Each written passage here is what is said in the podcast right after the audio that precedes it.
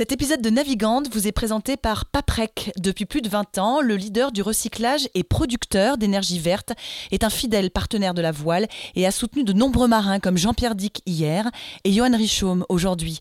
Cette fois, Paprec va plus loin en donnant son nom à la transat en double Concarneau-Saint-Barthélemy, désormais baptisée la Transat Paprec. Une épreuve qui va marquer l'histoire de la course au large, puisque son nouveau sponsor l'a voulu mixte, une grande première. Un engagement fort qui s'inscrit dans la durée et qui va donner aux femmes skippers une nouvelle place pour développer leur talent et s'exprimer. Alors rendez-vous à Concarneau en avril 2023.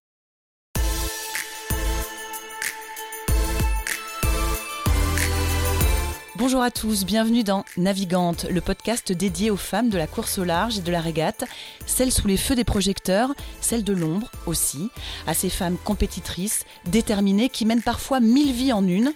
Elles vont vous raconter leur parcours, leur bonheur, leurs cicatrices, leur place dans le monde de la voile. Elles vont nous dire ce qui les anime encore et toujours. On va partir à la rencontre de ces navigantes très inspirantes. Navigante est produit par Tip Shaft, le média des professionnels et des passionnés de voile de compétition. Tip Shaft, ce sont deux newsletters hebdomadaires en français et en anglais, des podcasts, des événements, des formations, un studio de production de contenu, ainsi qu'une plateforme de vidéos à la demande et un festival du film que vous pouvez retrouver sur tipenshaft.com. Je suis Hélène Cougoul et vous écoutez Navigante. Elle fait partie de ces personnes de l'ombre qui vous apportent la lumière. Ce qui la caractérise, son sourire communicatif, la dextérité de ses mains et son petit côté MacGyver. Mais ça, elle ne l'a pas su tout de suite. C'est dans les allées du Salon nautique de Paris, à 16 ans, qu'elle aura sa révélation le monde des bateaux sera le sien. Passée par la Mini Transat pendant 4 ans, elle est aussi Patron de plaisance, c'est son titre, après avoir décroché son diplôme à l'École nationale de marine marchande. Ça en jette, non? Mais ce n'est pas encore ça. Sa place n'est pas tout à fait là. Non, elle, ce qui lui plaît, c'est d'être dans l'équipe technique et préparer des bateaux. Que le gréement soit préparé et amélioré à la perfection. Et son savoir-faire, c'est le matelotage. Elle est gréeuse professionnelle, sans aucun doute une des plus reconnues dans le milieu.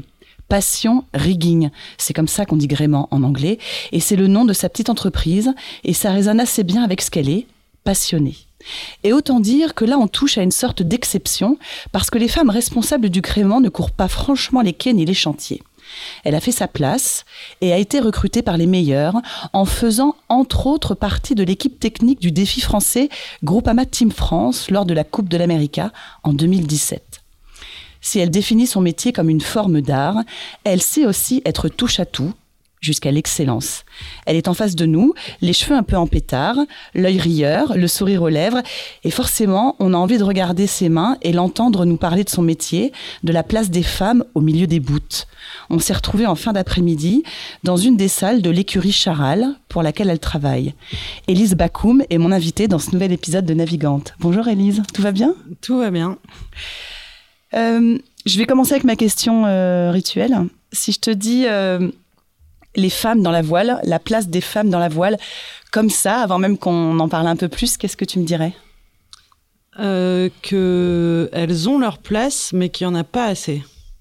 Et qu'est-ce qu'il faudrait faire pour qu'il y ait plus de place?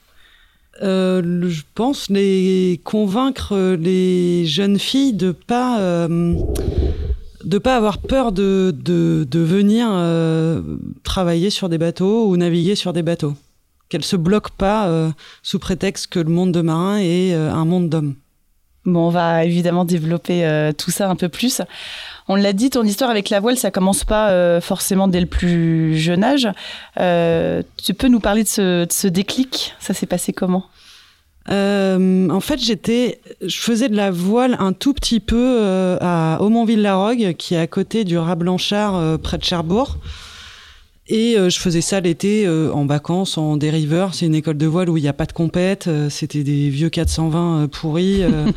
C'était super.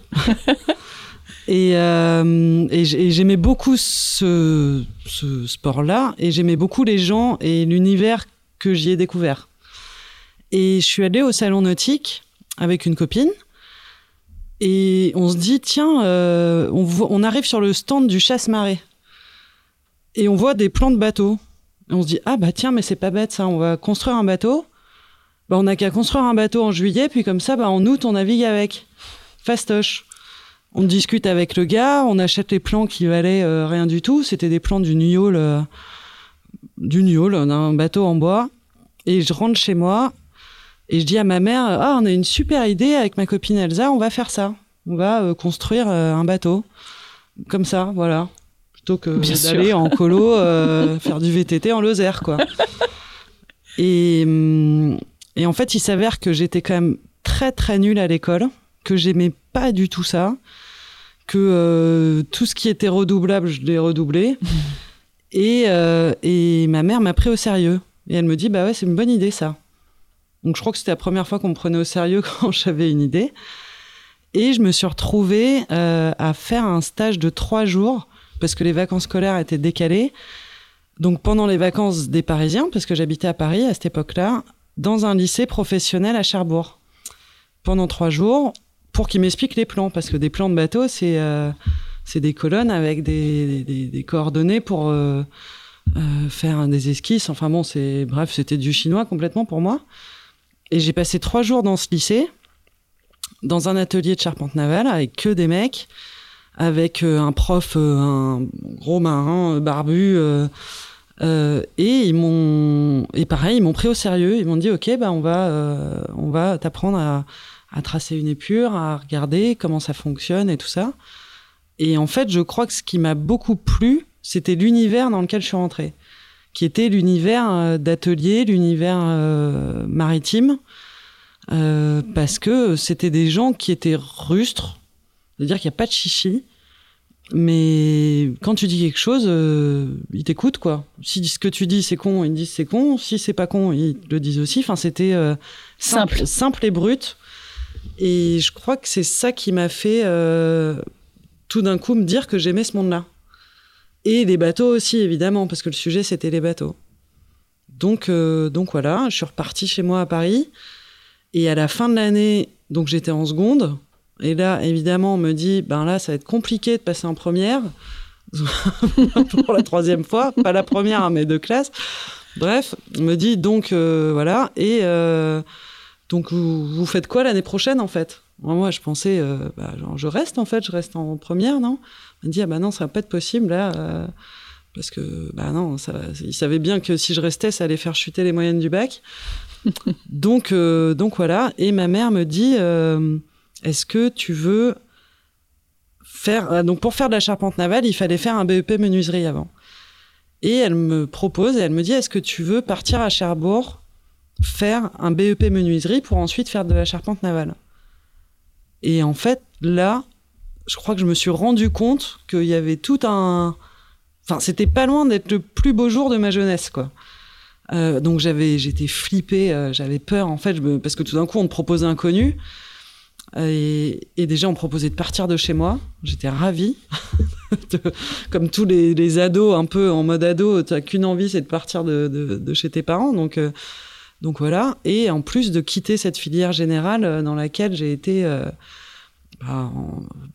assez malheureuse et, quand même pas très à l'aise pendant depuis mon CP, quoi. Et je me suis et, elle m'a dit écoute t'as as un mois pour prendre ta décision donc pendant un mois j'ai pas dormi et je lui ai dit, bah écoute, oui, je veux bien. Et je suis rentrée euh, à la rentrée d'après. Je suis partie à Cherbourg faire un BEP menuiserie dans un lycée professionnel. Et ça a été le premier jour du reste de ma vie, je crois. Quand tu dis que tu as aimé ce, ce, monde rustre, ce monde euh, simple, euh, et tu dis que tu étais entouré que de gars là, dans, ces trois jours de, stage, à aucun moment il y a eu ce, ce petit truc de dire euh, qu'est-ce qu'elle vient faire là, euh, elle? Ben, je pense que je sais pas ce qu'ils se sont dit parce qu'ils se sont peut-être dit plein de choses qu'ils m'ont pas dit à moi, mais en tout cas ils ont été vraiment bienveillants. Et je pense que le fait d'être une fille et il y en avait aucune et dans les années où je suis restée dans ce lycée il y en avait toujours pas. En fait, ils étaient peut-être tellement étonnés que euh, bah, que qu'ils ont fait le job avec moi qu'on leur a demandé de faire quoi. Et donc, je me suis pas posé la question de. Je voyais bien qu'il y avait que des mecs autour de moi, mais euh, ça me posait pas de problème et il y avait beaucoup de bienveillance autour de moi. À l'époque, tu te dis que tu vas en faire quoi de, tout ça? Bah alors à 16 ans, euh, donc déjà je me dis à 16 ans, je pense que c'est des années où on voit euh, la fin de l'année scolaire et puis la fin de l'année scolaire après. Enfin, il y a des personnes quand quand j'écoute les interviews type Unshaft qui ont une vision euh, sur sur le long terme. Moi, c'était bon ben je vais passer un BEP et puis après je vais en charpente navale. Donc donc ce que j'en attendais, c'était déjà d'apprendre à faire de la menuiserie. Donc voilà. Et après il y a l'école nationale de la marine marchande. Oui, parce qu'en fait, j'ai fait les deux années de menuiserie. Et ce que j'ai découvert, c'est que j'aimais beaucoup les métiers manuels. Je me suis sentie à l'aise là-dedans. Après, j'ai moins aimé le côté euh, bois. Déjà parce que les machines, elles me faisaient complètement flipper. Mmh. Euh, que euh, les trois profs qu'on avait, il leur manquait tous un bout de, doigt, de main, de trucs. Donc voilà. Donc moi je. Mais non, je, veux garder mes doigts entiers. J'étais pas très très très très à l'aise. Et, euh, et, le bois, en fait, il faut être passionné, je pense, pour vraiment très bien devenir très bon dans ces métiers-là. Et moi, j'étais passionnée par les bateaux, mais pas par le bois. Donc, à la fin de ces deux années de menuiserie, euh, je suis partie. Euh, on m'a autorisé à quitter enfin le système scolaire. Donc, c'était euh, le deuxième jour du reste de ma vie, je crois. et, euh, et pendant ces deux années, j'habitais à Cherbourg. J'ai navigué j'ai rencontré une personne qui est restée longtemps dans ma vie qui s'appelle Jacques Sonneuf, qui était, j'avais 17 ans, il avait 50, 55 ans, je crois, qui avait une boîte de loc de bateaux sur le port de Cherbourg et qui me faisait bosser les, pour me faire un peu de sous pendant mes vacances sur ces bateaux et me faisait naviguer avec ses clients les week-ends d'entraînement. Et j'ai découvert les entraînements, la régate, la mer euh, en hiver, euh, dans le dur, parce qu'en plus c'était un gars qui qui sortait, euh, je veux dire, jamais il a annulé un week-end. Quoi. Et à Cherbourg, il fait quand même un temps pourri. Donc on sortait vite avec 40 nœuds sous Tourmentin, Trois-Rives. Enfin bon, c'était en jeu de 35. Et, j'ai découvert tout ça. Et en fait, de, ce métier de menuisier charpente navale, en fait, je me suis orientée plutôt avec l'envie de naviguer. Et l'envie de naviguer, la première possibilité pour bosser, c'était de passer euh, le PPV, qui aujourd'hui c'est le capitaine euh, euh, de, de je crois, ou quelque chose comme ça. Et donc je suis partie là-dedans après mes, mon BEP. Donc j'avais, quand je me suis inscrit, j'avais même pas 18 ans. donc je l'ai passé à 18 ans ce PPV. Tu étais où à Cherbourg encore? À Cherbourg, ouais. Pour être skipper, skipper professionnel, pour pouvoir emmener des, des clients, euh, voyait des bateaux, etc. Mais j'avais tout à apprendre parce que j'avais jamais euh, passé euh, une nuit en mer, jamais convoyé un bateau. Enfin, deux ans avant, j'étais j'étais à Paris, quoi. Donc donc j'ai tout appris, mais j'ai j'ai travaillé, j'ai révisé, et tout d'un coup, je me suis mis à être bonne en cours, alors que parce que ça te passionnait? Ouais, parce que ça me passionnait, parce que le sujet était concret, donc donc j'aimais ça. Et puis apprendre les cartes marines, les règles de bar le monde maritime en fait. Euh, donc voilà, donc j'ai passé ce PPV et j'ai bossé un peu avec. On en sort euh, comment avec ces voilà ces, diplômes, ces expériences euh, Tu as tout ça en poche et là tu te dis bon, bon. Bah là je me dis bon, bon. Donc déjà je faisais un peu de régate. J'avais réussi à récupérer un classe 8 qu'on m'avait prêté. voilà. Et mais bon, fallait, fallait bosser. Euh, et, je me suis retrouvée à faire des régates corporatives avec des clients.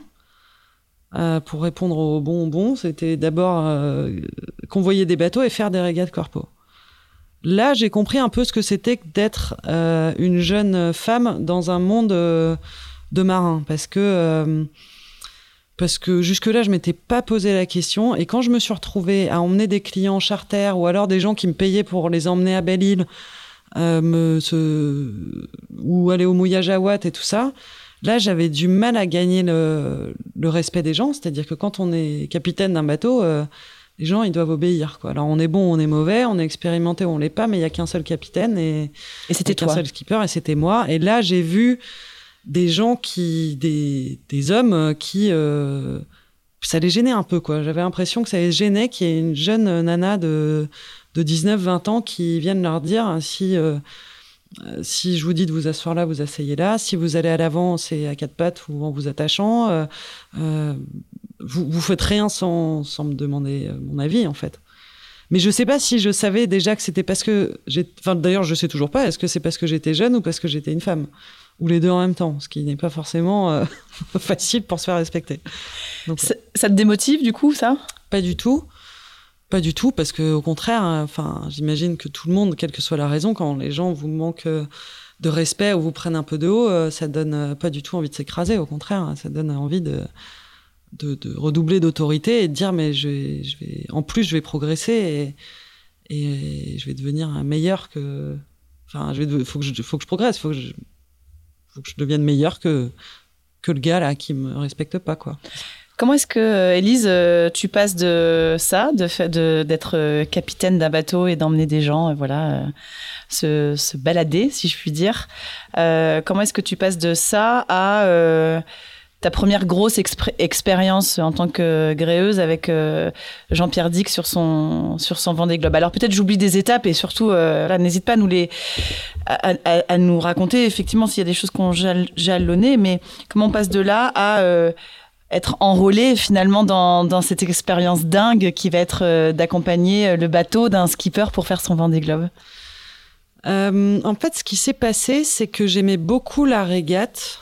Donc, c'était des régates à ce moment-là parce que c'était des Spi West France, des Croesti ou l'Obélix et tout ça. Et Jacques Sonneuf, donc, qui était le patron de cette, de cette boîte de loc, qui était un, vrai compétiteur hein, dans l'âme, était assez proche de certaines personnes du Figaro et à un moment m'a dit, euh, tu sais, euh, il faut faire une différence entre euh, emmener des clients charter à Belle-Île ou faire de la régate. Et si tu as envie de rentrer dans la course, enfin dans les discussions qu'on avait, je, je, raccourcis un peu, il me dit, tu sais, il y a un métier qui peut être pas mal parce que j'ai un pote qui s'appelle Napo, donc c'est Napo qui a travaillé très longtemps chez Gitana, un, ancien pêcheur qui était skipper pour les Gitana 6 chez Gitana qui euh, peut t'expliquer euh, le, enfin, qui a des relations, qui peut t'expliquer le métier, etc. Enfin bon, euh, bref, tu vas voir, c'est un métier super, c'est le gréement, super porte d'entrée probablement pour être sur des bateaux de course. J'y comprends pas vraiment tout, mmh. mais je me retrouve à appeler ce fameux Napo, qui est toujours un ami cher, à qui je dis voilà, on m'a dit que éventuellement tu étais ami avec un gars qui s'appelle Chien Noir à Groix. Les surnoms. non mais Chien Noir c'est le mec, c'est le mec qui a tout inventé en gréement, ça c'est sûr. Et euh, et il, voilà, j'aimerais bien faire un stage chez lui. Il me dit oulala, laisse tomber, chien noir, euh, chien noir, la course au large, il fait la gueule à tout ça. Et puis bon, c'est un rustre de ligne de Groix. Mais par contre, un gars qui bossait pour lui, Vincent Leroux de Blouchtube, va le voir de ma part et euh, il t'accueillera et puis tu, regardes si tu peux faire un stage chez lui. Je vais chez Vincent euh, Leroux, qui a la société Blouchtoup toujours, sans, sans, franchement, j'avais aucune idée de quel métier on parlait, quoi. J'avais pas très bien compris pourquoi tout le monde me poussait à y aller, mais bon, euh, à 20 ans, tu fais tout un tas de trucs que tu sais pas exactement où tu vas, mais tu y vas. Et j'arrive, il me reçoit, Vincent, et sans avoir compris son métier, je regarde derrière lui, il était assis à son bureau. Et il y avait des hmm. classeurs. Et là, je vois le nom des classeurs. Je vois, donc c'était l'époque des Ormas. Et je vois euh, Foncia, Géant, euh, Banque Populaire, euh, je sais plus, Belgacom, euh, Kingfisher, le bateau d'Hélène MacArthur. Et je me dis, je sais pas ce qu'il fait ce gars-là. Mais ça doit être intéressant. Mais par contre, je vais bosser pour lui. Donc, évidemment, comme je savais rien faire et qu'il avait tout à m'apprendre, on goupille un deal et il me dit écoute, tu m'aides à aménager mon atelier puisque tu fais de la menuiserie et euh, en échange, je t'apprends à faire du matelotage. Ok, vendu. Et donc, ben, aménagé son atelier et en échange, il m'a appris à faire du matelotage et en fait, j'ai adoré. Et euh, j'ai fait euh, mes premières drisses, je me souviens hyper bien, c'était des drisses pour le Figaro d'Alain Gauthier. Et je savais très bien qui était Alain Gauthier, c'était une star, ça l'est toujours d'ailleurs. Et j'étais, quand il m'a dit, bah, va sur le bateau, euh, vous allez les installer ensemble, et je me suis retrouvée devant Alain Gauthier, qui se souvient certainement pas de ce moment, à installer des drisses que j'avais fait en atelier pour lui. Et, et je me suis dit, mais c'est dingue, euh, je suis projetée dans le monde des grands. Enfin, j'ai appelé ma mère qui a rien compris parce qu'elle connaît rien au bateau, mais je lui ai dit, il m'arrive un truc de fou, quoi. Et Jacques Sonneuf, du coup, à l'époque, je l'appelle aussi, il me dit, ouais, c'est super. Et, voilà donc comment je suis rentrée dans la course, dans la, dans la course au large. Élise, si il euh, y a des non-initiés qui euh, nous écoutent, comment est-ce que tu euh, définirais le matelotage? Qu'est-ce qu'on fait quand on fait du matelotage? Eh ben, le matelotage, au niveau manuel, c'est c'est des épissures. En fait, c'est un métier qui est vieux comme la marine. Avant, c'était les Bosco qui faisaient ça et c'est euh, faire des épissures, euh, travailler tous les cordages d'un bateau. Ça, c'est la partie manuelle. Après, la partie réflexion créative, intellectuelle, c'est de déjà savoir ce que tu veux mettre comme euh, cordage, de savoir régler un mât, gréer un mât, discuter avec un skipper. En fait, tu rentres dans, les, dans la tête du skipper quand il manœuvre, quoi. Ou pas dans sa tête, ou alors il te l'explique. Euh, donc ça implique de, naviguer aussi un peu pour essayer de comprendre. Et tu, en fait, c'est toutes les manœuvres du bateau. Dès qu'il a un bout dans les mains, bah, ce bout-là, c'est toi qui l'as mis à bord, c'est toi qui l'as préparé, mateloté, euh, choisi le diamètre, la gaine, euh, la longueur, la couleur, tout quoi. Donc c'est ça le métier de gréeur.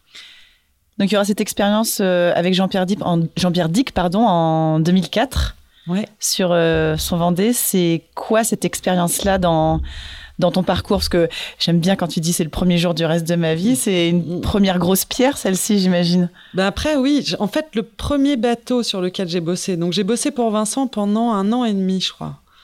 Ensuite, lui, c'était saisonnier, donc il n'avait pas besoin de moi après. Et là, j'ai bossé au début, avant, parce que ça, je crois que c'était un grand moment de ma vie, sur Orange 2 avec euh, alors là c'était une équipe géniale qui on dormait pas beaucoup. Moi j'étais une minette de 20 ans là-dedans je me suis éclatée.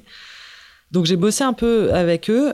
Et ensuite je suis rentrée chez chez Jean-Pierre euh, Dick avec Luc Bartissol pour construire son nouveau bateau. Donc lui il était encore sur le Vendée Globe quand j'ai été embauchée. Et il construisait un bateau en Nouvelle-Zélande et ils m'ont proposé enfin ils m'ont proposé j'ai appris qu'ils cherchaient du monde à ce moment-là, on m'appelait pas quand même déjà, quoi. Euh, et, j'ai bossé avec eux et je suis partie en. Donc, on a bossé un peu. On a préparé une route du Rhum ensemble et ensuite, on est parti en Nouvelle-Zélande finir la construction du bateau. C'était génial. Quand, tu, quand on t'entend là, euh, tu es souvent entouré quand même de beaucoup d'hommes hein, dans ce, dans ce, dans ce milieu-là. Euh, tu te fondais facilement? Euh, tu te fonds d'ailleurs facilement Je pense que j'ai pas trop de mal à me fondre. Déjà, j'aime bien bosser avec des, avec des hommes, heureusement, quoi, parce que sinon je ferais pas ce métier. Après, il y avait que des hommes, mais je pense qu'à 20 ans, euh, à 20 ans, j'étais plus dans le mode il faut que je prouve que, que, je, que, que je vaux le coup, quoi, que je vaux le coup d'être là, que ça vaut le coup de m'embaucher moi, etc effectivement, ça génère, et ça génère toujours, un peu de solitude. Parce que quand on part euh, six mois en Nouvelle-Zélande avec une équipe et qu'on vit dans une maison qui a que des mecs, tout le temps des mecs, euh, bah en fait, euh, on se sent un peu seul. On n'a pas beaucoup de complices. De, de, complices. Après, j'ai toujours été bien traité. J'ai toujours été bien traité. Euh, peut-être que parfois euh, j'étais un peu plus le bouc émissaire des sautes d'humeur des uns et des autres parce que euh, parce que j'étais plus facile à atteindre de par mon âge et peut-être parce que j'étais une femme, je sais pas. En fait, je suis pas dans la tête d'un homme, donc j'arrive pas à dire est-ce que est-ce qu'ils étaient est-ce est-ce qu'ils me considéraient comme une des leurs ou pas. Moi, je me posais pas ces questions-là à ce moment-là. Plus tard, oui. À 20 ans, non. À 40, oui. À 40, on se pose quoi comme question? Bah, à 40, déjà, on a vécu beaucoup plus de choses. Donc, ça fait 20 ans, enfin, en tout cas pour ma part, que je travaille là-dedans. À 20 ans, j'ai eu, j'étais plus piqué au vif quand il y avait euh, des, des injustices ou des réflexions qui me heurtent, enfin, qui me heurtent et qui potentiellement j'aurais pas vu passer à 20 ans. Et euh, à 40 ans, on a je les ai pas encore, hein, j'ai 39, mais. Euh, mais en fait, on voit par des attitudes, par des responsabilités qu'on nous donne, qu'on nous donne pas, par des longévités de carrière. Euh, est-ce que si j'avais été un homme, j'aurais été là où je suis plus tôt? Peut-être. Peut-être que j'ai eu l'impression d'avoir à prouver pendant longtemps, et même peut-être toujours un peu, que, que ça va, qu'ils ont bien fait de m'embaucher, que je suis la bonne personne, et même si je suis une fille.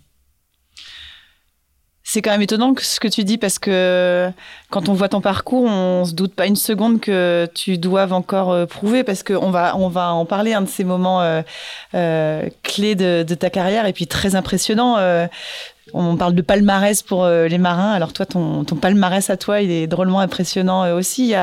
Donc il y a effectivement euh, Jean-Pierre Dick, il y a la mini que tu vas faire, il y a cette rencontre avec Franck Hamas aussi, tu vas beaucoup travailler avec lui. Il y a cette Coupe de l'América, il y a Charlie Dalin avec Apivia, il y a aujourd'hui aussi Jérémy Bayou avec Charal. Malgré tout ça, aujourd'hui, tu te sens pas assise? Alors aujourd'hui, oui. Aujourd'hui, oui. Mais je pense que c'est pas si récent que ça. Je pense que c'est pas si récent que ça. Je pense que l'étape Coupe América m'a donné de l'assise. Et pourtant, la Coupe América n'était pas plus difficile à préparer que certains mini que j'ai préparés. Donc aujourd'hui, oui, mais peut-être parce qu'aujourd'hui, je laisse personne me marcher sur les pieds ou remettre en cause euh, euh, le fait que je, que, que, je sois une femme et que je sois à ma place, quoi. Mais hum, je pense que pendant longtemps, oui, quand j'ai monté ma boîte, au fond de moi, c'était pour dire bon, ok, là, personne va me marcher dessus. Donc quand j'ai monté ma boîte, j'avais 23 ans, c'était après le projet de, Jean-Pierre Dick. Et je me suis dit bon, il, faut que je sois la meilleure en fait. Et pour être la meilleure, il faut que je sois sur tous les plus beaux bateaux. C'est-à-dire qu'il y avait un beau bateau, je me dis celui-là, j'y serais quoi. Et euh, c'était contre personne, c'était pour moi, pour mon, pour ma compétition personnelle à moi. Hein, J'en veux, je, voilà. Mais euh, mon, mon, premier client, c'était euh, Bank Pop, euh, Pop 5, quoi, qui est aujourd'hui Spindrift. Et je me suis dit, celui-là, c'est le plus gros bateau de course, enfin de trimaran de course euh, du monde. À l'époque, c'était ça. Et je me suis dit, celui-là, personne me, enfin, j'y serais. Et puis après, c'était, euh, euh, je voulais un bateau par classe. Je voulais un 50 pieds multi, un, un ou deux 60 pieds pour le Vendée Globe. Et en fait, j'ai fait ma stratégie en disant, je vais je vais écraser le marché pour montrer que oui, je sais faire. Et c'était quelque part pour prouver que oui, euh, oui, j'en étais capable. À moi, évidemment, mais peut-être aussi aux autres. Dire euh, personne ne me marchera sur les pieds parce que de toute façon, je suis un bulldozer là. Donc, euh, essayez donc de m'arrêter. Comment est-ce que tu as été de vendre justement pour, pour persuader, les, les persuader de, de, pouvoir travailler sur le Bank Pop 5 eh ben, j'ai eu rendez-vous avec euh, Ewen Leclèche, Ronan Lucas, euh, et voilà. Je sais pas s'il y avait quelqu'un d'autre à l'époque avec eux. Et j'ai préparé mon, j'ai préparé mon entretien avec euh, une amie qui s'appelle euh, euh, Cécile Guyard et euh, et qui m'a formé. Enfin, elle m'a pas formé, mais elle m'a dit bon, vas-y, dis-moi ce que tu leur dis. Je suis Ronan Lucas. Tu me dis. je dis bah voilà, j'aimerais bosser pour vous. Elle me dit déjà le conditionnel, t'oublies. Je veux. C'est je veux bosser pour vous. Euh, voilà ce que je sais faire. Voilà ce que je peux vous, enfin ce que je vais vous apporter, etc. C'est pas c'est ce que je pourrais vous apporter, etc. Donc je me suis, je suis arrivée bah, en bulldozer. Voilà. Pas impressionné par euh, les gars ah bah que t'avais si. en face de toi ah Bah si grave. Il faut juste que ça se voit pas quoi. Tu transpires et tout, mais tu te démerdes pour que ça se voit pas quoi. Et, et voilà. Et puis j'ai été, euh, donc on était trois avait Simonet, Florent et moi. Mais euh, mais voilà, mais j'ai été prise et en fait à chaque fois j'y suis allée comme ça en disant il euh, y avait le moindre projet, j'appelais tout de suite quoi. Euh, Yves Le Blévet qui se construisait un 50 pieds multi, j'ai appelé Yves tout de suite. Euh, enfin voilà. T'as senti que ça devenait de plus en plus facile d'aller d'aller d'un projet à l'autre? Il y avait le bouche à oreille qui fonctionnait ouais. un peu? Bah les pontons sont petits déjà, hein, donc à un moment. Et puis l'avantage d'être une nana, c'est qu'on se fait remarquer. Enfin, on passe pas inaperçu. On se fait pas remarquer. C'est juste que il y en a de plus Tellement en plus, peu à l'époque en tout mais cas. en tout cas, euh, à l'époque, il y en avait quand même pas beaucoup du tout. Et celles qui étaient présentes, c'était des skippers, pas des, pas des techniciennes. Donc euh, voilà, j'ai bossé pour Sam Davis par exemple. Dès qu'il y a eu des nanas, en, en, enfin des femmes en, en skipper, j'ai assez eu envie de bosser pour elles parce que parce que voilà, parce que j'aime bien ça. Mais euh... et puis du coup, tu te sentais moins seule. ouais, moins seule. Et puis et puis ça change, c'est une autre une c'est pas une autre manière de bosser mais une femme c'est une femme et un homme c'est un homme quoi c'est différent c'est tout aussi bien, mais c'est différent. Et ben de ton point de vue à toi, justement, euh, euh, parle-nous justement de, ce rapport que tu peux avoir avec euh, alors les skippers en général, justement, eu égard à, ton métier. Tu dis qu'il faut rentrer dans la tête du skipper. Donc, comment tu travailles avec eux? Et puis, bah, justement, quand c'est une Sam Davis que tu as en face de toi ou un, un Jérémy Bayou? Bah Alors après, au niveau de la manière de bosser, c'est la même. C'est-à-dire que c'est le skipper. Il va y avoir des skippers qui vont aller euh, dans l'extrême. Je veux, je m'en fous que ça soit pas confortable. Je m'en fous de devoir aller à l'avant pour euh, tirer, euh, pour aller mettre mon, tirer mon amur de Jenaker. si ça me fait gagner 500 grammes, je le fais. Et puis il y en a d'autres qui vont dire non, non, moi, tu me mets tout qui arrive là, là, je veux tout faire de l'arrière. travailler pour Jean Le Cam ou travailler pour Franck Camas, ils vont pas gréer leur bateau pareil, quoi. Euh, travailler pour Sam Davis non plus. Et ce que j'ai appris, par exemple, avec Sam, c'est que euh, ben, elle, jouait pas sur la force. C'est-à-dire que son bateau, euh, elle, s'il faut démultiplier, ben non, là, vas-y, démultiplie pas Il y a deux brins, mais en trois. Sinon, je vais en chier. Point. Et en fait, le moins de force physique faisait qu'il y avait des trucs vachement intelligents. elle, elle manœuvrait hyper bien, elle économisait ses forces. Enfin, c'était pas euh, c'est jamais dans le en brut en tout cas avec elle quoi. C'était pas c'est intéressant mais chaque skipper est différent. Après femme homme euh, euh, je sais pas si ça ça fait une différence mais par contre c'est une manière de naviguer. Tu dois tu devais déployer des, de l'ingéniosité. Tu dois déployer de l'ingéniosité en fonction de ce qu'il te demande euh, parfois oui. Parfois oui. Après souvent on s'inspire d'un bateau à l'autre. On voit quelque chose. C'est pour ça aussi que j'ai monté ma boîte pour être sur plein de bateaux différents parce que j'allais pas sur un bateau en disant il y a une super idée sur le bateau à côté, mais ils avaient des problématiques. J'avais vu ça sur un bateau deux ans avant. Je leur disais bah tiens, je pense qu'on peut faire ça comme ça ou essayer de multiplier les supports qui fait que tu trouves des solutions. Élise, dans ton métier, euh, tu euh, interviens à quel moment? Les gens, ils voient euh, à la télé le bateau qui quitte le ponton, qui part faire une transat, un tour du monde, une régate.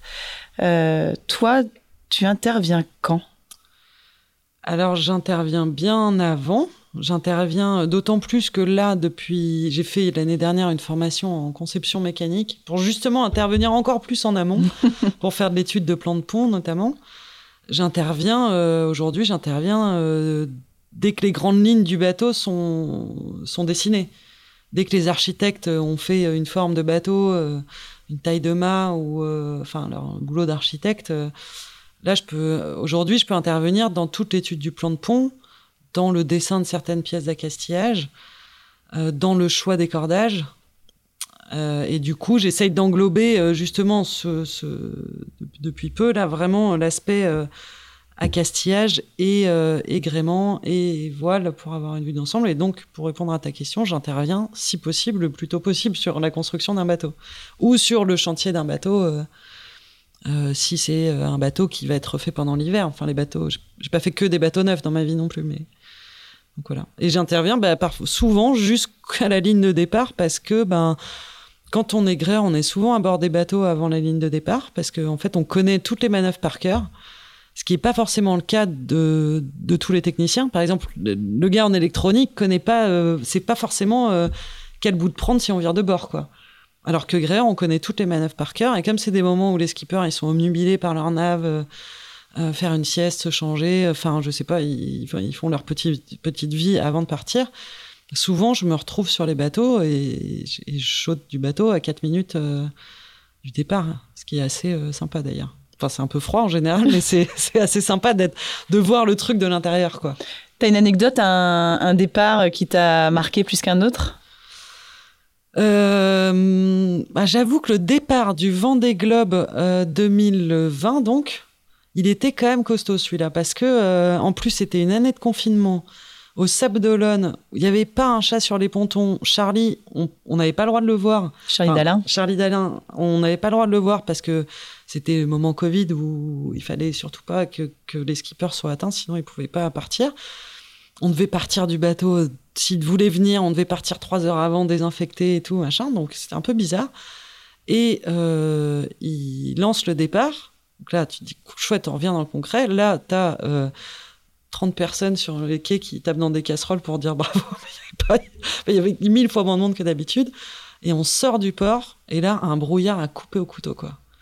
Et là, on se dit, mais quand ça veut pas, ça veut pas, en fait, là. Franchement.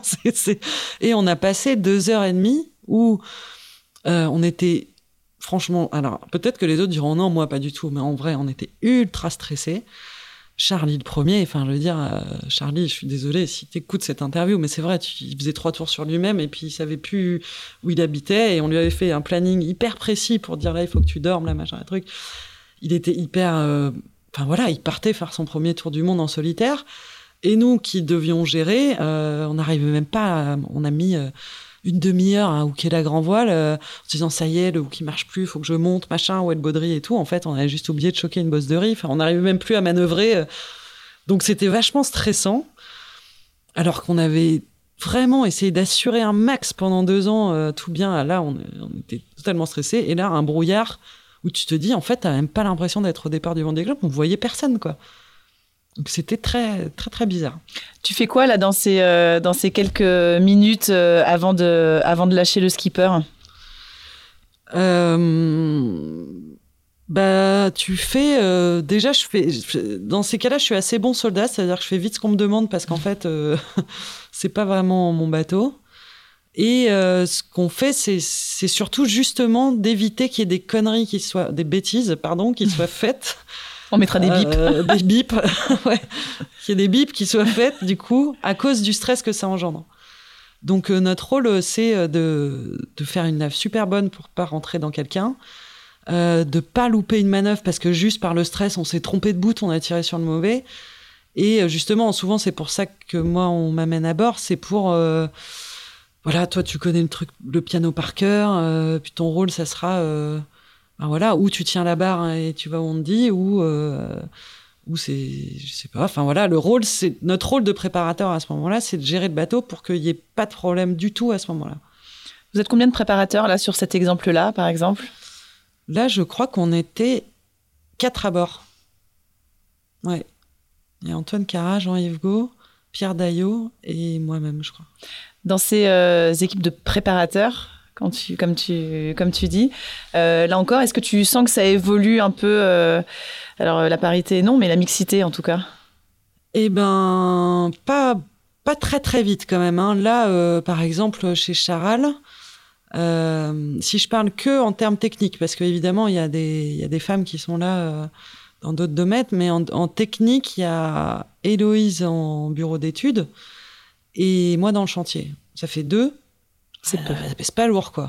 Mais c'est pas de leur faute, hein. Je dis pas, euh, ils volent pas de filles. C'est juste que, euh, voilà. Après, sur Teamwork, il y a, il y en a plus. Il y a Pauline aussi. Enfin, je sais que ça, je trouve que ça pèse pas lourd. Et moi, dès qu'il y a une jeune fille qui euh, se pose la question, qui veut bosser. Enfin, je sais que Pauline euh, Grassi, du coup, qui est sur Teamwork, euh, elle le sait peut-être pas d'ailleurs, mais quand elle a cherché un stage euh, en gréement, etc., ou quand ici Pifou à l'époque m'a dit tu connais pas quelqu'un en gréement, en fait j'ai appelé, euh, enfin j'ai dit j'ai donné son nom, j'ai appelé Eric Cochet chez qui elle bossait, j'ai dit qu'est-ce que t'en penses, ça serait bien machin, euh, elle est top, et j'essaye à chaque fois qu'il y a une nana qui vaut le coup, parce qu'il y a des nanas qui valent pas le coup, oui, hein, il faut pas que ce soit une, fille pour une fille, voilà. Mm faut surtout pas que ça soit une fille pour une fille. Il faut que ça soit une fille qui, tu te dis, bah là, sur un échantillon de personnes, en fait, euh, il y a notamment une fille et ça serait bien que ça soit elle.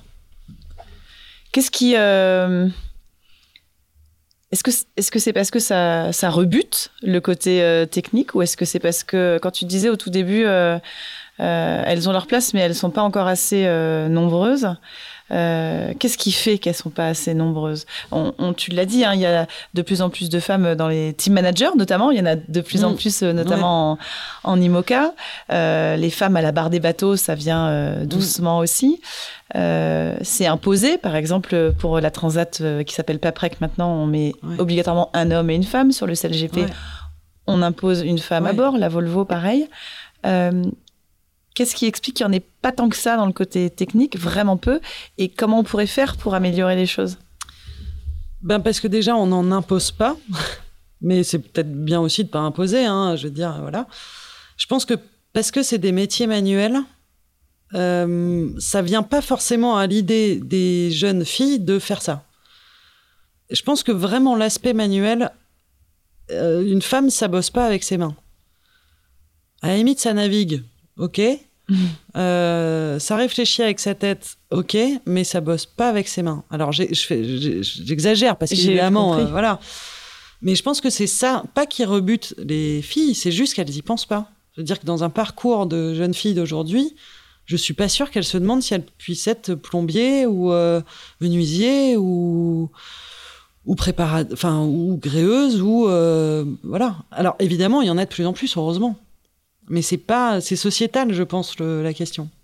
Tu dis qu'il y en a de plus en plus. Euh, toi, tu, tu agis à ton niveau pour justement qu'il y en ait de plus en plus?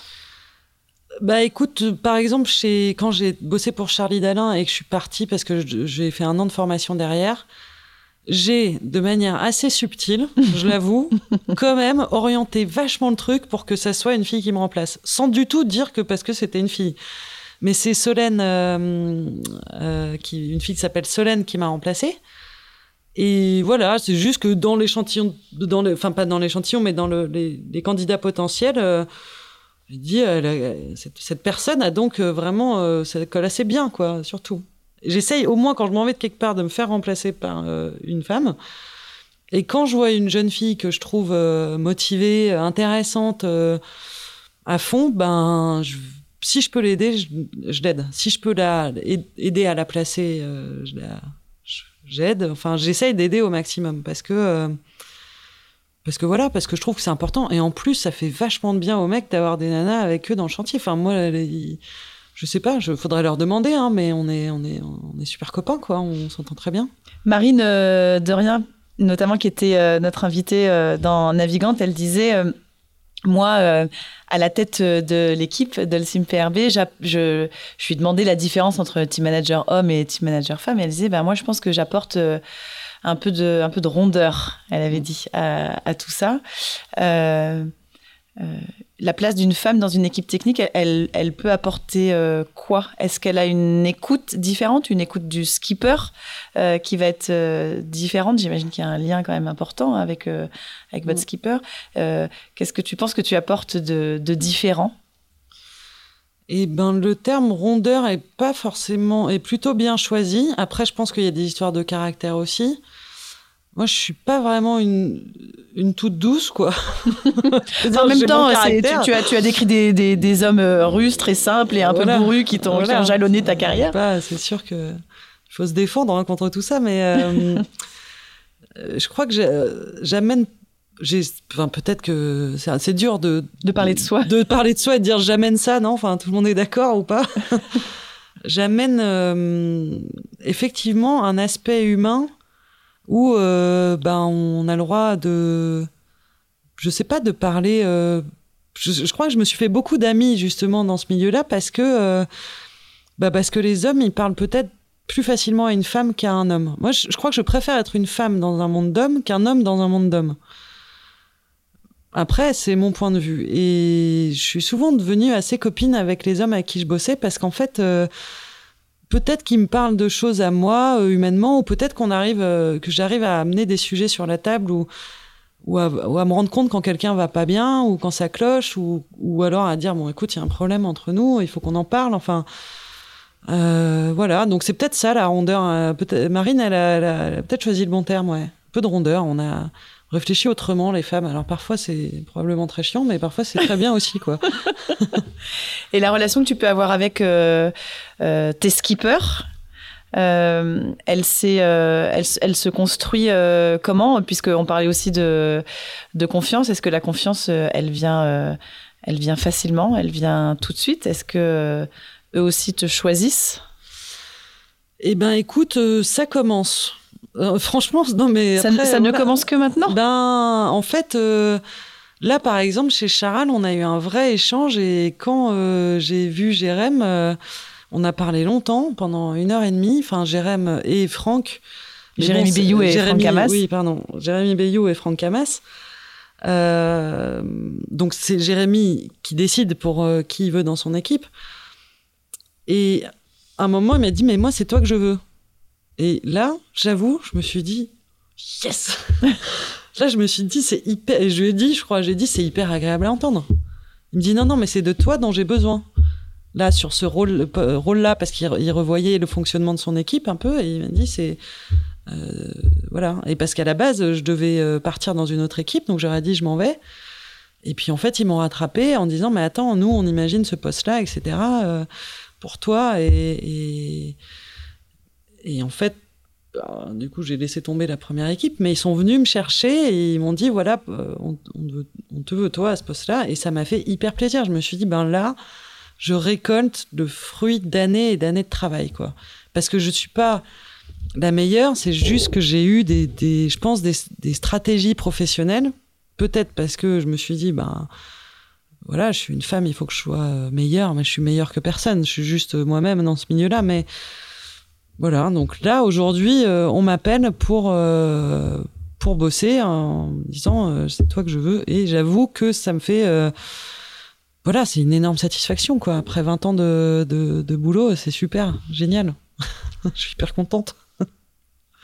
Quand tu dis pour ce poste-là, il y a un poste en particulier là sur ce bateau-là? Sur ce bateau-là, c'est en fait de alors je, m'occupe, en fait, je suis responsable de tout ce qui est sur le pont du bateau. Euh, donc gréement, accastillage, euh, mât, voile, baume, etc. Après, responsable, je suis pas la seule responsable, c'est-à-dire qu'il y a aussi euh, euh, Ewan Leclèche en boat captain qui lui est responsable du bateau. Donc, euh, donc en fait, les, les rôles ils s'entrecroisent, mais on va dire que c'est une hiérarchie qui est un peu plus linéaire que pyramidale pour l'instant.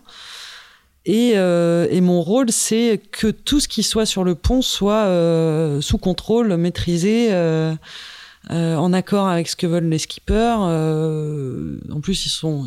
Alors, c'est Jérémy le skipper, mais il y a quand même Franck Camas dans l'histoire. Donc, il faut que les deux soient, soient d'accord avec ce qui est fait. Et donc, mon rôle, c'est ça c'est c'est que tout ça soit maîtrisé sous contrôle jusqu'au moindre détail. Donc, c'est ça mon rôle. Élise, euh, c'est quoi ton plus grand stress dans ton boulot et à contrario, euh, la plus grande satisfaction? Mon plus grand stress que j'ai eu? Bah, ou, que, ce que tu redoutes ou ce que tu as eu, tu peux nous raconter euh bah, je crois que mon plus grand stress, c'est de mal faire mon job ou d'être passé à côté de quelque chose. Alors, mon plus grand stress, ça serait d'avoir négligé quelque chose. Donc j'essaye de jamais négliger les choses. Parfois il y a des choses qui pètent. J'ai bossé sur des bateaux qui ont dématé, euh, des problèmes, mais, jusque-là j'ai jamais été négligente. J'espère que je serai jamais. Et donc mon stress c'est que un bateau abandonne une course parce que le job que j'ai fait euh, a été mal fait quoi. Et euh, sur la coupe, quand je bossais sur Team France, mon stress, mais été du premier au dernier jour, c'était quand le bateau naviguait de voir l'aile du bateau s'affaler sur l'eau comme, euh, comme une feuille morte. Quoi. Je veux dire, cette image, je l'ai vécue dans ma tête mille fois, qui n'est jamais arrivée, heureusement, mais tout d'un coup, le truc dont tu es responsable, euh, égoïstement, ce, ça y est, ça s'écroule, quoi. T'as as tout loupé, quoi. Tu parles de la Coupe de l'Amérique, je fais un, un, petit aparté. Euh, c'était quoi le, le, le degré le degré d'excellence, le degré d'exigence que tu as pu euh, peut-être découvrir ou, apprendre sur cette euh, compétition. Non pas que la course large n'atteigne pas ce degré-là, attention, je ne dis pas du tout ça, mais sur la, Coupe de l'Amérique qui est quand même quelque chose d'un peu sacré. Mm. Euh, quand on est à, ton poste, tu parles de l'aile qui tomberait comme une feuille morte. On, on, est comment pendant ce, ce genre de compétition? Tendu, très tendu. Après, euh, j'étais pas, plus tendu là que sur un Vendée Globe, par exemple, ou que sur le Vendée Globe de, Charlie Dalin. Euh, et en vrai, j'ai pas eu l'impression qu'il y ait eu un degré d'excellence en plus, parce que, en tout cas, personnellement, que je fasse un mini, un 60 pieds ou la Coupe América, euh, je, mets le même, la même qualité. J'essaye de mettre la même qualité dans mon travail quel que soit le support, le challenge. Euh, voilà, il y en a pour qui hein, le challenge c'est de traverser l'Atlantique. euh, eh ben, je vais mettre la même chose que pour celui qui doit faire le tour du monde ou pour celui qui fait la coupe. Complexité peut-être était, était un meilleur mot? Ce que j'ai trouvé difficile, en fait, ce que j'ai trouvé difficile sur la coupe, c'était l'intensité et l'organisation que ça demande pour que moi mon job c'était euh, ce qu'on appelait wing captain donc il fallait que l'aile elle sorte du hangar prête avec donc fiable, avec tout ce qu'avaient demandé les navigants à l'heure et si qu'il n'y ait aucun problème sur l'eau et que le soir on me demandait d'autres réglages, que je gère les autres réglages tout en gérant la fiabilité. Donc j'étais évidemment pas seule dans mon équipe. Hein. Je décidais pas tout. Mais ce qui était dur, c'est que si je loupais un élément de la chaîne, je faisais foirer euh, tout le monde, quoi. Et une demi-heure hein, de nave de perdu à cause de quoi que ce soit, c'était bah, une demi-heure multipliée par euh, les 30 personnes qui sont sur l'eau, euh, par les 25 personnes au chantier, ça fait beaucoup, beaucoup, beaucoup d'heures de perdu. Et ça, j'ai trouvé ça dur parce qu'il fallait connaître son sujet, mais sur le bout des doigts pour être sûr de, de, pouvoir maîtriser. S'il y avait un problème dix minutes avant le départ d'une régate, il fallait euh, savoir quel outil emmener, euh, monter dans le mât. enfin voilà. Et j'ai des souvenirs de toi euh, en ouais. ouais. Mais c'était ouais. Après l'entraînement, ça fait partie de l'entraînement en fait. À New York, Franck, il avait fait un magnifique empannage à l'arrêt où ça avait pété un bout de de, de un bout dans l'aile. Enfin voilà, il y avait eu un, moment où le bateau avait fait un peu un arrêt buffet. Et, euh, et j'ai dû monter dans l'aile et, je me suis dit, euh, bon, là, il y a 20 minutes avant le départ du, de la régate. Et je suis monté et j'ai pris des outils, des trucs, des machins. Je me suis dit, bon, il me faut ça. Et j'ai réparé ça avec un axe et un bout de scotch. Mais j'avais l'axe, j'avais le bout de scotch. J'avais aussi prévu d'autres trucs. Et je suis redescendu au bout de je sais pas, de 12 minutes et ça, ça a suffi. Et en fait, c'était ça que je trouvais dur, c'est qu'il fallait connaître. Il n'y avait pas un millimètre de cette aide que je que j'avais pas le droit de connaître, quoi. Sachant qu'il y avait plein de domaines là-dedans que je maîtrisais pas, notamment tout le composite, l'électronique et tout ça, mais il fallait que je sache comment c'était fixé, comment aider, comment. C'était génial, hein, j'ai adoré. C'était dur. On sort comment de ce genre d'expérience? Crever avec 5 kilos de moins. ça, c'est cool, par contre. Mais euh, franchement, après, je voulais plus voir un bateau. Après ça, j'ai fait un bilan de compétences. Parce que je me suis dit, bon, bah, ça y est, j'ai fait la boucle est bouclée. J'ai bossé sur la Volvo, j'ai bossé sur le Vendée Globe. Euh, j'ai euh, eu un mini, j'ai fait la Coupe América. Ah, yeah, c'est bon, la voile, ça y est, t'as fait le tour là. Bah, j'ai fait un bilan de compétences en disant voilà, faut que je change de métier. En fait, il s'avère que pas du tout. J'ai pas hmm. changé de métier. J'ai juste fait une formation en plus. Mais ça m'a donné une overdose des bateaux, quoi. Et, euh, et en fait, euh, voilà, fallait juste du repos, fallait juste six mois euh, pour s'en mettre. Moi, j'ai mis six mois avant de réussir à rebosser.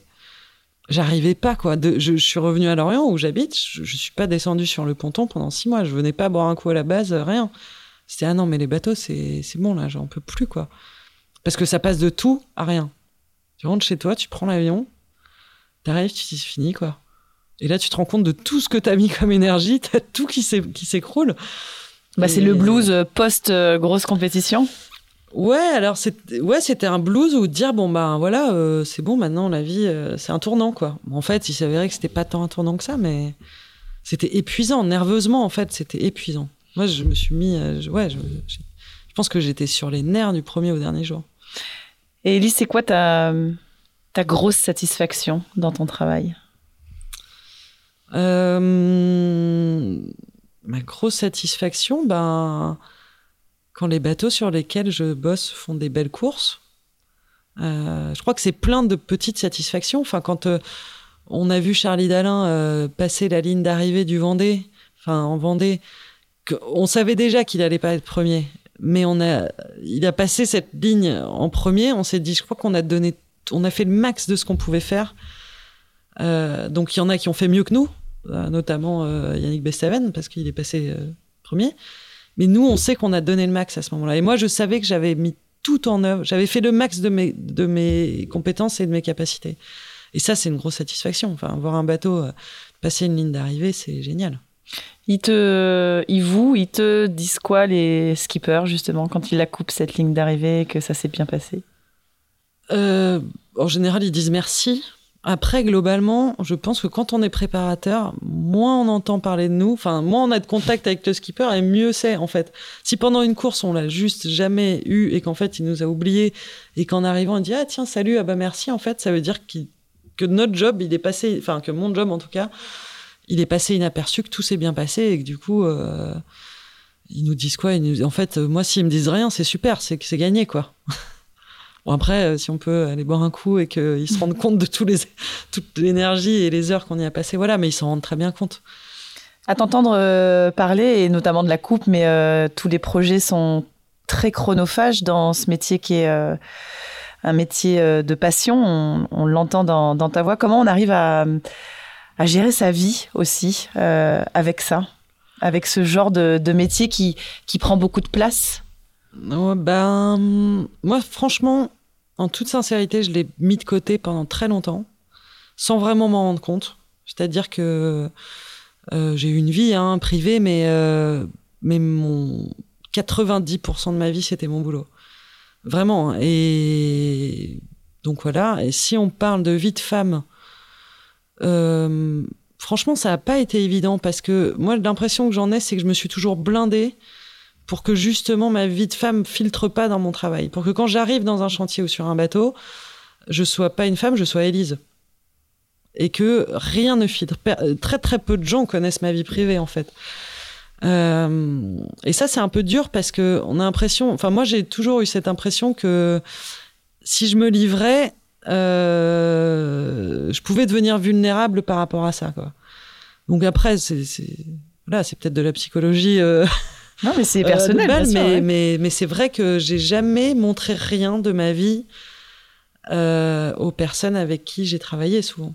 Dire à moins que certains sont devenus des amis, et ils la connaissent. Elle a rien d'exceptionnel, hein, ma vie d'ailleurs. mais, mais par contre, mes copains, les gens les connaissaient pas. les gens savent pas si j'ai enfin si je suis avec quelqu'un pas avec quelqu'un euh, ce que je fais où j'habite machin. Enfin j'ai blindé le truc et c'est peut-être ça qui fait qu'aujourd'hui on, on appelle Elise on n'appelle pas bah tiens c'est top c'est une nana en plus. Enfin je pense que j'ai blindé ce côté là c'est-à-dire que je fais partie des leurs quoi. Et ça c'est pas évident. C'est frustrant? Euh, non, parce que c'est un choix. Et puis, et puis pareil, on évolue entre ses 20 ans, ses 30 ans et ses 40 ans. Euh, ça évolue et aujourd'hui je réagis pas pareil. Aujourd'hui euh, je suis plus à l'aise avec ça, euh, vraiment vraiment beaucoup plus. Mais c'était c'est une vraie réflexion. Je pense que c'est pas anodin d'être une femme dans un monde avec beaucoup d'hommes. Tout comme l'inverse doit être le cas aussi. Je veux dire un homme au milieu d'un monde de femmes. Mais dire, enfin, et j'espère qu'un jour des nanas diront mais je, je, comprends même pas ta question là en fait. Euh, moi je trouve que c'est une question et, et, de toutes les femmes que je connais qui travaillent là-dedans compris, hein, je veux dire, euh, c'est pas rien d'être euh, d'être une d'être une femme dans ce monde-là, quoi. Euh, c'est un, monde de marins, je veux dire, les marins. c'était Corto Maltese et Eric Tabarly, c'était quand même très viril, très masculin. Nous, on arrive là-dedans comme des fleurs hein, en disant, bah, de toute façon, maintenant, vous n'avez pas le choix. Tout se passe bien sur le papier, mais dans nos têtes, dans nos manières de fonctionner, c'est évidemment que c'est pas évident. Moi, je trouve que ça serait mentir que de dire euh, ah non, alors moi ça passe crème, je vois pas le souci quoi.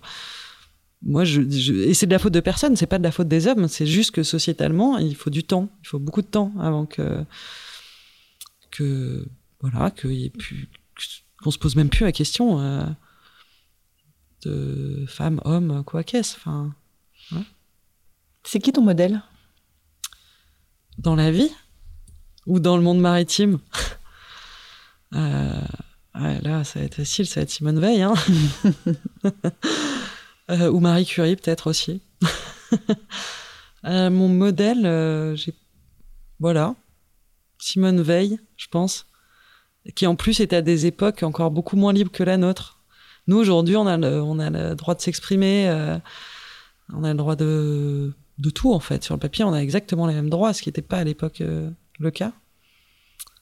Donc, euh, donc voilà, mais euh, en tout cas, la seule vérité, moi, que je me suis toujours dit, qui n'est pas tout à fait en rapport avec la question que tu viens de me poser, euh, mais c'est la bataille que j'ai toujours menée, c'est d'être choisie à un poste parce que c'était moi qu'on voulait et pas parce que j'étais une femme. Parce qu'il y a ce cas-là aussi. Dire qu'il y a des postes où on dit, mais nous, on aimerait vraiment une femme à ce poste-là. Alors moi, direct, je m'en vais. On me l'a dit il y a pas longtemps pour un sujet que je tairais m'a dit, mais là, il cherche vraiment à, à, mettre une femme là. Tu dis, ah oui, bah alors, je suis pas une pub en fait. Tu vas pas te servir de moi pour l'image. Et euh, la bataille, elle est tentaculaire sur beaucoup de sujets, je trouve. Donc le sujet est long, hein, mais après, là, on... c'est plus que 40 minutes. Là. Ce serait quoi le prochain euh, rêve? Élise? Le prochain rêve. euh, Écoute, pour l'instant, je suis déjà en train d'en réaliser, on parle au niveau professionnel, Oui. qui était euh, de. Parce que de par la formation que j'ai fait en conception mécanique, de réussir à travailler dans un bureau d'études et à l'atelier. Et c'est un rêve, ça prend toujours du temps. Un rêve, c'est pas un one shot, quoi. Et là, je suis en train de, de, de réaliser ça. Donc, ça demande du travail. euh, Parfois, il y a du stress, des moments d'inconfort et tout ça. Mais euh, c'est ce tournant-là de dire déjà, ben, à un moment, euh, je, je, je vieillis, je- ou je vais vieillir, etc. Et en Dit-elle fait, alors euh, qu'elle n'a pas encore 40 ans. On n'a même pas entendu oui, cette- mais bon, bientôt. euh, non, mais voilà, de, de, de bosser en et en bureau d'études et en chantier. Et c'est ce que je suis en train d'essayer de faire. Alors j'ai voilà, j'ai encore beaucoup de choses à apprendre. Et puis euh, le prochain rêve, ben je sais pas, on verra quand j'aurai déjà un peu abouti celui-là, quoi. Quand Jérémy Bayou euh, te dit euh, t'en vas pas, c'est toi que je veux. Euh, Dans un cadre professionnel, on mais est bien d'accord. sûr. Je reprends tes propos tout à l'heure dans le cadre professionnel, tout à fait. Tu dis que ça c'est une vraie, euh, une vraie satisfaction, un, un moment qui est, assez, enfin, qui est très agréable à entendre et on veut bien le croire. C'est et que tu dis que c'est euh, l'aboutissement de, de tous ces efforts, de toutes ces années de boulot, d'entendre ça. Euh, est-ce que derrière il y a aussi une petite revanche de euh, une petite revanche sur euh, puisque on a commencé avec l'école et de se dire bah voilà l'école c'est pas mon truc mais euh, qu'à cela ne tienne euh, j'ai ça aussi aujourd'hui. Je dis ça aussi pour tu vois les, les, les plus jeunes qui nous écoutent aussi et de se dire que y a peut-être d'autres biais en fait. Eh ben, c'est, franchement, c'est une vraie revanche. Mais c'est une vraie de vraie revanche. parce que je souhaite aux gens de, se, de réussir à l'école. C'est quand même beaucoup plus confortable. hein. Ça fait une, une jeunesse un peu plus euh, sereine. Par contre, ce qui est sûr, et ça j'en suis sûre et certaine, c'est que c'est pas du tout le seul moyen d'y arriver. Du tout, du tout, du tout. Moi, je suis retournée, j'ai quitté l'école à 17 ans euh, et demi et j'y suis revenue à 38. Parce que j'avais, j'avais trop, j'avais envie de faire un Tu truc. savais. Et puis si je dois y Tu retourner à faire. 50, j'y, j'y retournerai quoi. L'école, faut s'en servir quoi. C'est pas euh, euh, quand voilà, il y a de- de- en fait à l'école, on sait, on n'imagine même pas tous les métiers qui existent. Après, je veux pas pousser les gens à quitter l'école. C'est pas Ah non ça mais c'est pas ce qu'on a dit bien sûr que Mais c'est une vraie, évidemment que c'est une vraie revanche quand, euh, quand j'ai monté ma boîte, que euh, j'étais gérante d'une SARL euh, À 23 ans. 23 ans, euh, ben oui, c'était une revanche. C'était une vraie revanche de dire toutes ces personnes qui m'ont dit que là, je foutais ma vie en l'air en allant faire un métier manuel, que que, à 14 ans, quand on te demande ce que tu veux faire de ta vie et que tu dis mais j'en ai aucune idée et que on te dit c'est très très grave. Et puis euh, si t'as pas ton bac, euh, c'est encore plus grave euh, et que tu y arrives, parce que juste après la chance que j'ai eue, c'est que j'ai trouvé une passion.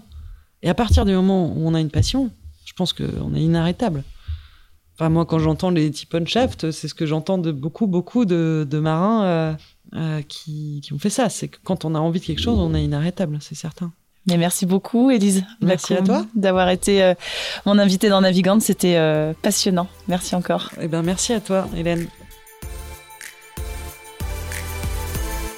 Merci d'avoir écouté cet épisode de Navigante produit par Tip Shaft.